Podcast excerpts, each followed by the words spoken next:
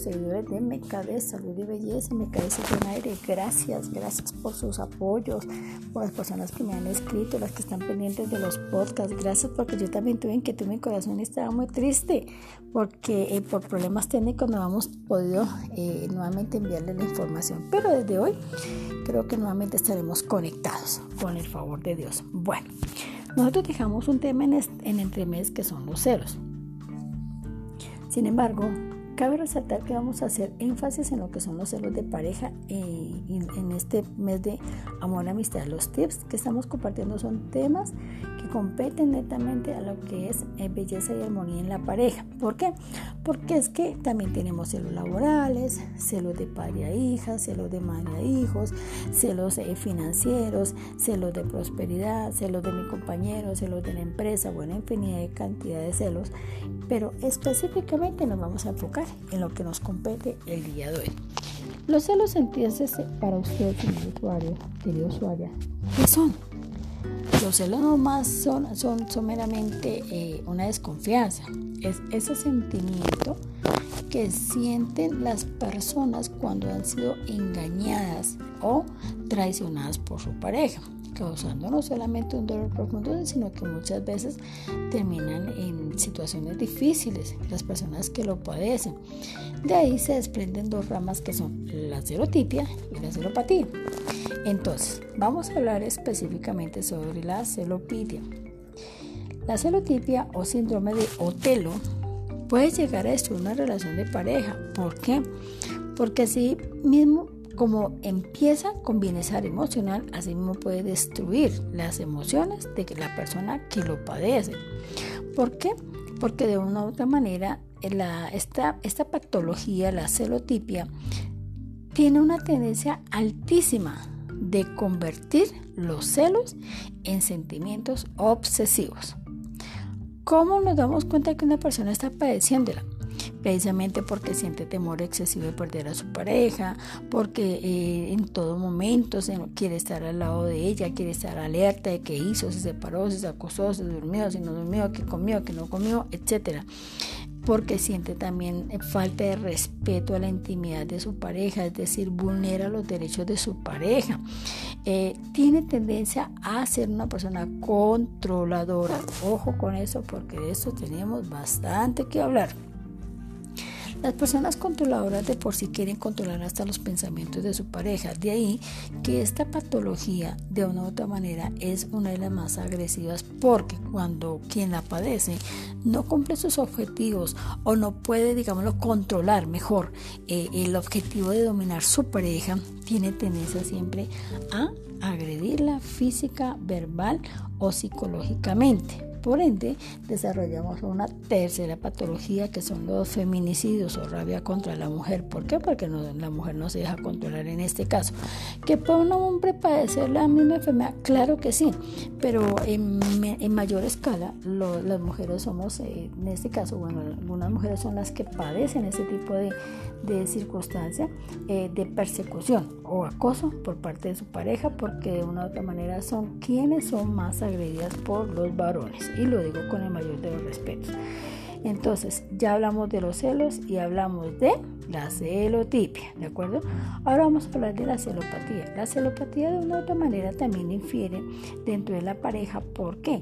Porque la celopatía lo que hace es eh, individualizar a cada uno. O sea, estamos juntos con una emoción, pero al mismo tiempo es una emoción cegadora. ¿Por qué? Porque la celopatía enseguece a la persona que lo padece. De ahí que vienen muchas eh, circunstancias difíciles en la pareja, en donde la celopatía puede llegar a inducir a una persona a cometer un homicidio.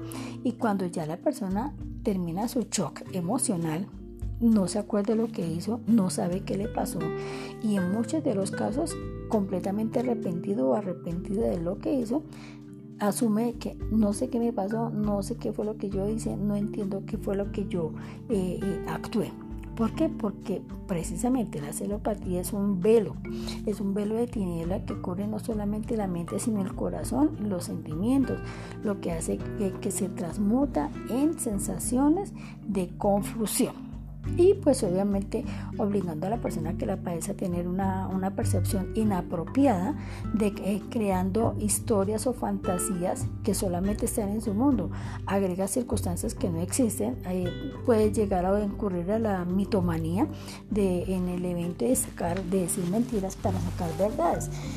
Entonces, asimismo, también eh, incurre muchas veces estos celos por la parte laboral en la pareja, cuando él gana más que ella o viceversa, cuando ella gana más que él, eh, por los diferentes cargos. Por eso yo les decía al comienzo que tenemos los celos laborales y no solamente son a nivel de, compañero y compañera de trabajos, eh, también está el celo en la pareja hacia, hacia nivel profesional, porque de una u otra manera siempre eh, está el más y está el menos. El más, la persona que considera merece más respeto dentro de la relación, y está el menos, la persona que se considera menor o, en menos estima que su propia pareja.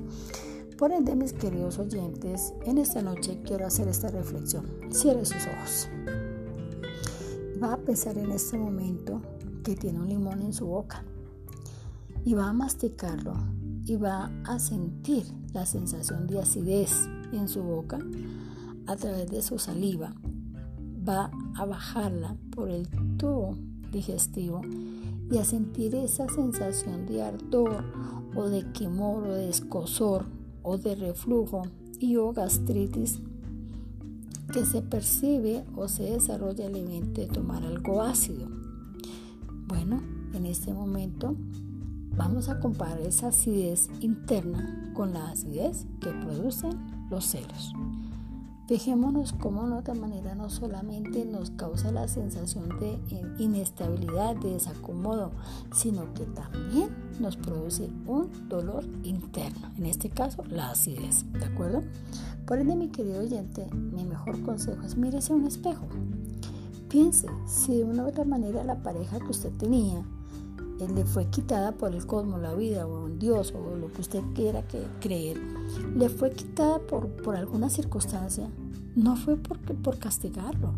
Piense más bien que fue para darle mejores y mayores oportunidades. Muy seguramente porque usted no se la merecía ella o usted no lo merecía o porque la vida lo va a colocar en un mejor lugar y era necesario quitar los estorbos de su camino. A veces las personas no llegan para bendición sino para convertirse en un estorbo, pues no podemos quitar los ojos de la realidad eh, pensando que todo es color de rosa. No, mis queridos oyentes, quisiéramos que fuera así, pero no es así.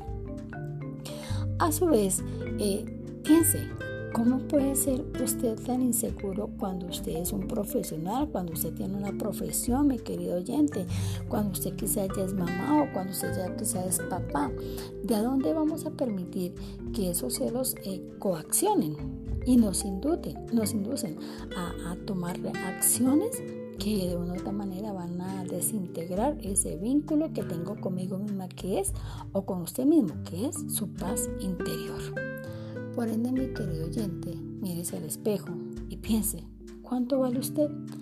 ¿Considera que usted vale más que un ataque de celos o que usted vale menos que un ataque de celos? Tome aire, respire y permítase ser feliz con o sin pareja. Y si la tenía y la perdió porque se fue con otro con otra, descanse. Dale más bien gracias a la vida, porque muy seguramente la vida lo está o la está preparando para recibir una bendición muy grande y mucho mejor que la que tenía. Eso por esta noche.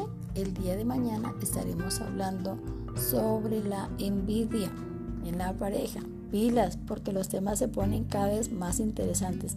Les deseo un feliz momento, una feliz retroalimentación y espero que para mañana tengamos más podcasts para reflexionar. Como siempre, nuestra frase célebre, con constancia y perseverancia alcanzaremos los objetivos. Chau, chau.